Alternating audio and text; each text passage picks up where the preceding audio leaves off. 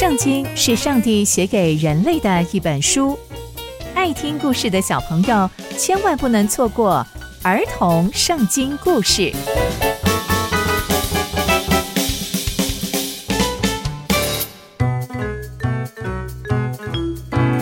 各位亲爱的大朋友、小朋友们，大家好，我是佩珊姐姐。小朋友们，今天佩珊姐姐要跟大家分享的故事是《鸭沙龙复仇记》。我们在前一集中知道。大卫的儿子暗嫩竟然对自己的妹妹塔玛做了不好的事情，这件事情啊，让大卫王非常非常的生气。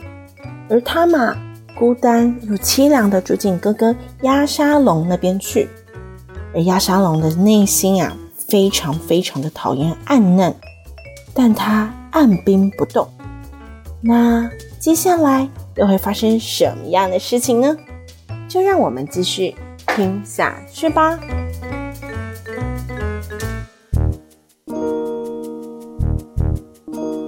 过了两年哦，两年之后，有一次啊，押沙龙呢就邀请了所有所有的兄弟到他那边去，就是大卫王的所有的儿子都到他住的地方去。押沙龙呢就跟大卫王说：“父亲啊，你看我现在啊雇了一个人来帮我修剪我的羊毛。”就这样吧，大卫王，我的父亲啊，你跟所有的兄弟们都来到我们那边去吧，来看人家剪羊毛。大卫王就说：“不行，儿子啊，我们都不用去，免得啊我们造成你的负担，你还要照顾我们，为我们预备这些食物，太麻烦了。别了，别了，别去了吧。”可是押沙龙内心一直想着一定要他们去，所以呢，他就一直说。父亲啊，你们就来吧，你也让所有的兄弟们都来吧。押沙龙就一直一直勉强大胃王，可是大胃王还是不肯去。只是啊，大胃王就为他祝福说：“啊，你们要玩得快乐，玩得平安，你们就开开心心的玩吧。”然后押沙龙就对大胃王说：“父亲啊，你如果不去的话，求你让我的哥哥暗嫩跟我一起去吧。”大胃王问他说：“嗯，为什么你要暗嫩跟你一起回去呢？”押沙龙没多说，他就一直说：“你就让暗嫩跟我们一起去嘛，拜托你父亲。”大卫王因为押沙龙一直恳求他，一直拜托他，大卫王就派了暗嫩跟所有的儿子跟他一起去，就是去看押沙龙所说看羊的剪毛秀，但。其实押沙龙的内心并不是这样想的。接着，亚沙龙的仆人就照着亚沙龙所吩咐的，就像暗嫩把他给暗杀了。因为亚沙龙吩咐他的仆人说：“哎，你们呐，当暗嫩喝醉酒的时候，我就会跟你们说击杀暗嫩，接着你们就把他杀死。不要惧怕，因为这是我给你们的命令。”你们一定要坚强，你们要勇敢，只要执行我的命令就对了。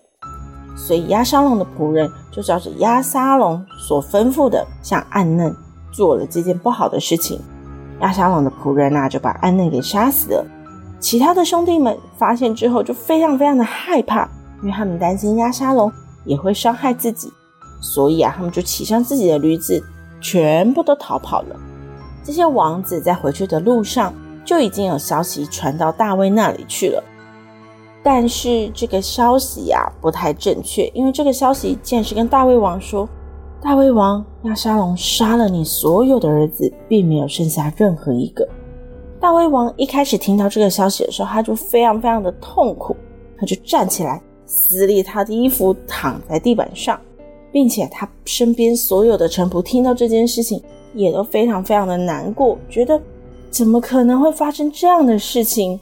而大卫的哥哥示米亚的儿子约拿达就跟大卫王说：“主啊，你不要以为所有的年轻人，你的所有儿子都会被杀死。其实啊，死的就暗嫩一个人。因为啊，暗嫩啊侮辱了他嘛那一天开始，押沙龙就非常非常的恨他，所以押沙龙只会杀暗嫩。王啊，你千万不要担心。诶没想到约拿达说的才是事实。后来呢，亚沙龙因为做这件事情就非常非常的害怕，所以他就赶快逃走了。他就赶快逃到一个地方，叫做基述。后来呢，所有的王子都回到宫中，约拿达就对大卫王说：“你看，王啊，你的儿子都回来了，正如我所说的，只有暗嫩被杀死。王啊，你可要节哀，你不要太难过。”后来，大卫王就放声大哭，因为他的儿子竟然被另外一个兄弟杀死了。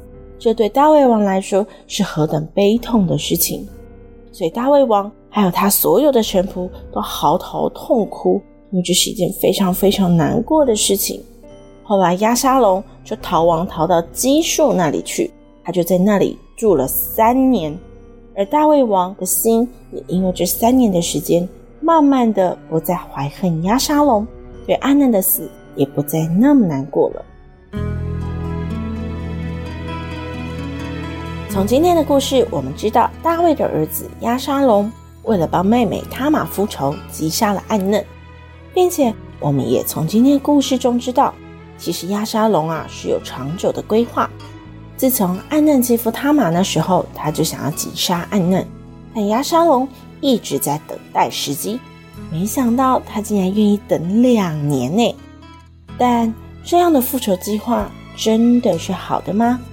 真的是符合上帝的心意吗？故事的结局我们知道，暗嫩就这样被击杀死掉了，而押沙龙也因为复仇计划而不能回到他的家中，只能流落在外，不能和家人团聚。而大卫王也因此而失去了两个儿子。小朋友们，上帝会希望所有的人都不幸福吗？所以呀。我们要谨慎地做每一个决定，千万不要做出会让自己后悔的事情哦。刚刚佩珊姐姐分享的故事都在圣经里面哦，期待我们继续聆听上帝的故事。我们下次见喽，拜拜。